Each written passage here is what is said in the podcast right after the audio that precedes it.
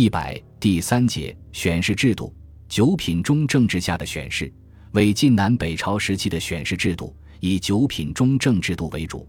但是传统的察举、征辟等制度也仍然存在。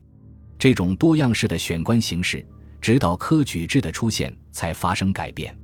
九品中正的选士制度起于曹魏，盛于两晋，贯穿于南北朝时期。它是此间三百余年的主要选士制度。南北朝后期，士族制度渐趋没落，九品中正的选士制度走向衰亡。直到隋开皇中叶科举选士确立，才使九品中正的选士制度退出历史舞台。九品中正制的产生及实施，九品中正制又称为九品官人法。它始创于曹操。汉末丧乱，魏武始积，军中仓促，权力九品，盖以论人才优劣，非为士族高卑。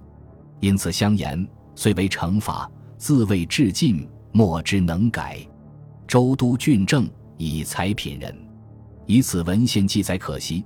曹操初创九品中正制的选士制度，基于两点：一是东汉末年，在农民起义的扫荡下及三国逐鹿中原之战乱后，士人大部流徙拨迁，散处四面八方，乡亭里各级社会基层组织均遭破坏，士人的出身礼爵、德行品貌也无有稽考，致使秦汉以来的乡局里选为主要根据的察举征辟制度。在事实上已经无法实行。二是曹操于动荡年间急需人才，为贯彻他的唯才是举的政策，必须抛弃东汉以来被世家大族所控制的乡居里选，另辟蹊径。因此，特将人物分为九等，专设各级州郡中正官员，由中正官员对所辖地区士庶人等进行查考，区分九等，以期以才取士。这在曹操本是取士的临时措施，然而到了曹丕称帝时，则将此项选士制度完善，并正式推向全国，遂成为整个魏晋南北朝的主要选士制度了。九品中正的具体选士办法是：各州设大中正或称都中正，各郡设中正或称小中正。县中正记载不多，也有设置的。这些中正依据管区内人物的品行。定为上上、上中、上下、中上、中中、中下、下上、下中、下下九品，中正有权按他们的言行予以进退，做或以五升四，以六升五，或自五退六，自六退七的变动。小中正品地的人才送大中正，大中正核实后，将定案的材料写在黄纸上送司徒，司徒再核，呈吏部待选。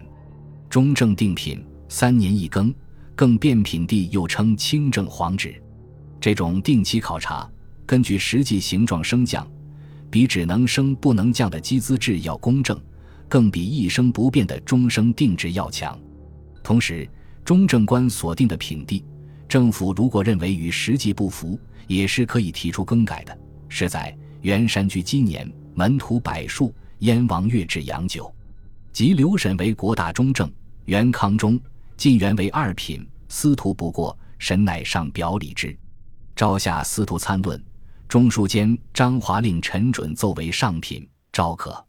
中正官员对人物的品地过程是比较严格的，必须亲自或派人查访本地士人的家世，来解牒谱，调查士人的道德才能、品行状貌，然后做出实际的简括评语。中正官员所品地的人物，一旦受到弹劾。多数遭到废弃而终身不得任用。如果发现中正官有严重失德，也会终被废弃，不得再用。九品中正制度的演变及流弊，九品中正制的选官在开始实行时，却也起到了盖以论人才优劣，非为士族高卑的进步作用。故魏冠说：“其始造也，相以轻易，不拘爵位，褒贬所加，足为劝力，犹有相论于风。”但是，随着两晋士族门阀制度的发展，士族势力膨胀到极点，九品中正制起了变化。首先，大小中正官员逐渐全由助姓士族担任；接着，九品也演变成前三品限于士族，称之为上品；四品以下为下品。从寒门选入，下品不能升为上品，终于形成上品无寒门、下品无士族的现象，高官显职均为士族子弟所得，而且选士并不看才德，只问出身门第。士族贵胄不学无术而获高位，寒素之士即使饱学也受到压制，门选渐成制度。南朝时期，谱牒大兴，借以避免世数混淆，门选进一步僵化。凡爵衣冠，莫非二品，自此以还，遂成碑数。名门子弟垄断二品以上的祭资，碑数只能居二品以下。中正官员品第人物，遂成例行公事。梁武帝曾命人改定《百家谱》，凡十八册七百一十卷，又作《百家谱集钞》十五卷，《东南普及钞》十卷，由是谱牒成为确定官位高低的依据之一。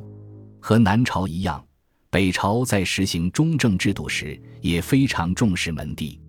北魏孝文帝曾说：“清浊同流，混其一等，君子小人名品无别，此书为不可。”当时不仅评选人才看门第，就是各郡所立的乡学，学生入学的资格也要先从高门子弟选起，次级中等。正如赵翼《盖于从考六朝重士族》所说：“当时封上。”有豪宗而见韩郡，南北皆然，牢不可破。九品中正制发展到南北朝后期，弊病日益明显。北魏宣武帝就曾指出，这种选举办法出不了优秀人才。他在正始二年下诏曰：“中正所权，但存门第，吏部遗伦，仍不采举，遂使应得罕生，私务多至，必令才学并深，资望兼治。”后来。宣武帝索性下令取消州郡中正，任官改由五人保举。